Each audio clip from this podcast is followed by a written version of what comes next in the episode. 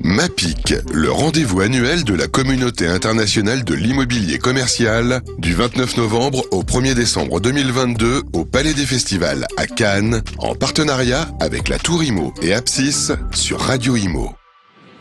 Bonjour et bienvenue à tous, on est toujours sur Radio Imo, toujours en direct du MAPIC, édition 2022 en direct de Cannes et on accueille Loïka Boone. Bonjour Loïka. Bonjour. Vous êtes directrice communication et marketing de SCC. Tout à fait. SCC qui est un des précurseurs des centres commerciaux. Racontez-nous. SCC qui a ouvert en 1969 euh, le centre commercial de Paris 2, Oui. où en fait euh, euh, c'est notre fondateur Robert de Balkany qui à l'époque avait euh, euh, été séduit par ce concept qu'il avait découvert aux États-Unis et avait décidé de le ramener en France. Oui, les fameux malls. aux Exactement. États-Unis. Les malls à l'américaine. Voilà. et donc euh, dont les premiers ont ouvert euh, au fin, 2000 fin 1969 et Paris 2 fait partie de premiers, de ces premiers centres.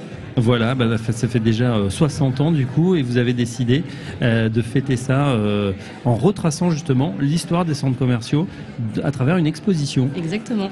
En fait, euh, la SCC a 60 ans cette année, vu qu'elle a été euh, créée en 1962. Mm. Euh, on a 60 ans cette année, on a forcément euh, remis le nez un petit peu dans nos archives, on a trouvé plein de choses très intéressantes, et donc on a décidé de ne pas les garder pour nous et de pouvoir en faire une exposition euh, qui a ouvert hier et qui se tiendra jusqu'au 23 décembre.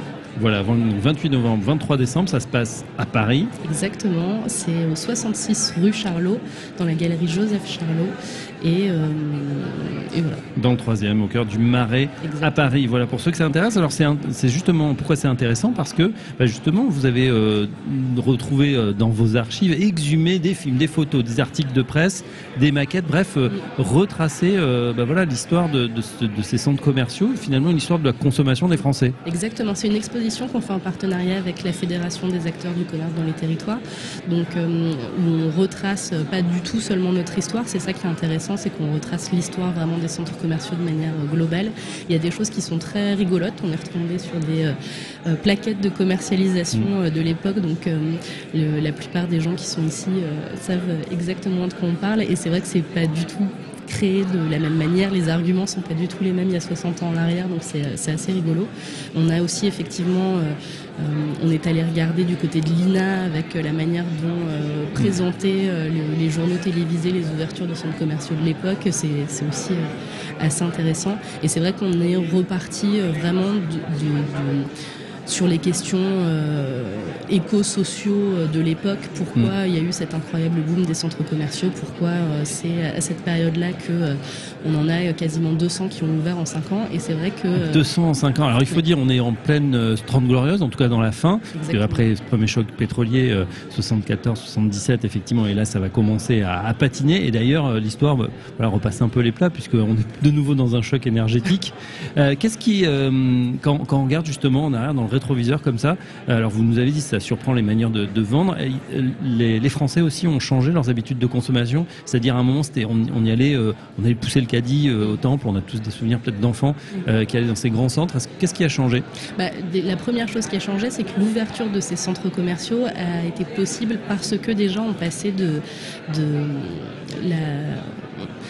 on arrivait sur la, la, ah, la vente en libre service. On passait de la vente au détail à la Oui. vente en libre service, qui était déjà assez révolutionnaire à l'époque, puisque bah, on pouvait euh, toucher, euh, tester, essayer, alors qu'avant c'était dans des beaucoup plus petits formats de magasins euh, où euh, voilà. C'était l'épicerie, c'était le marché, où il y avait toujours un vendeur. Là, finalement, tout est accessible. Voilà, il y a un prix très plutôt plutôt Mm. très bon marché d'ailleurs.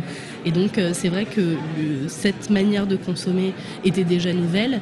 Euh, on voit aussi que c'est la période où on assiste à euh, euh, une généralisation de, de ce qu'on va appeler l'émancipation des femmes à cette période-là, puisqu'elles vont plus travailler, puisqu'elles désertent un petit peu euh, leur seul rôle à la maison pour pouvoir euh, ben, être à l'extérieur et donc elles vont être plus disponibles aussi pour consommer. C'est de là qu'est née la fameuse Mm. ménagère, de moins de 50 ans euh, qu'on a un peu sursollicité après par la suite euh, dans, les, dans la publicité. Mais en fait, on a le boom de l'automobile qui permet aux gens bah, de s'équiper et de se rendre dans ces centres commerciaux qui sont le plus souvent en périphérie des villes. Enfin, c'est vrai que toutes les planètes mm. s'alignent à ce moment-là pour rendre possible justement cette nouvelle forme de consommation et c'est ça qui est, qui est, assez rigolo. Tiens d'ailleurs, Parly 2, c'est intéressant, ça devait s'appeler comment? Initialement, euh, le projet était de l'appeler Paris 2. Voilà, comme Italie 2. Exactement, sauf que Paris n'a pas été tout à fait euh, d'accord, donc le Conseil de Paris a refusé ce projet. Et euh, finalement, le nom de Parly, c'est un mélange entre Paris, évidemment, et la forêt de Marly qui se trouve juste à côté mhm. du Chênay. Ça a créé ce nom de Parly. Et d'ailleurs, c'est rigolo parce qu'on le voit dans l'expo, ça a inspiré euh, des anecdotes qui se trouvent dans un numéro d'Astérix où euh, justement euh, César veut, comme il n'arrive pas à, combattre ces fameux irréductibles gaulois, décide de les encercler avec mm. un centre commercial où ils seront obligés de consommer et donc ils deviendront romains par le biais de la consommation. Et son architecte lui propose Rome 2.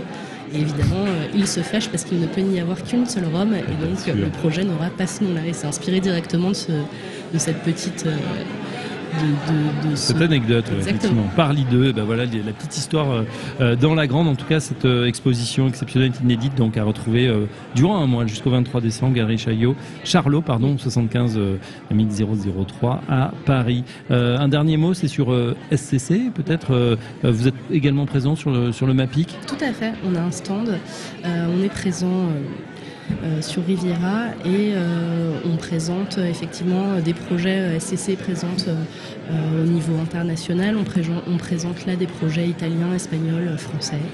Euh, donc il y a pas mal, pas mal d'actualités euh, en ce moment sur SCC. Oui, voyez, ça tombe bien puisque c'est vraiment un salon international. On entend un petit peu toutes les langues autour de nous. Et euh, justement, on aura des interviews en langue anglaise dès demain sur Radio Imo. Un grand merci, Loïc Aboud. Vous êtes directrice de la communication marketing de SCC. Et on vous retrouve très prochainement sur Radio Imo. Merci. MAPIC, le rendez-vous annuel de la communauté internationale de l'immobilier commercial, du 29 novembre au 1er décembre 2022 au Palais des Festivals à Cannes, en partenariat avec la Tour Imo et Apsis sur Radio Imo.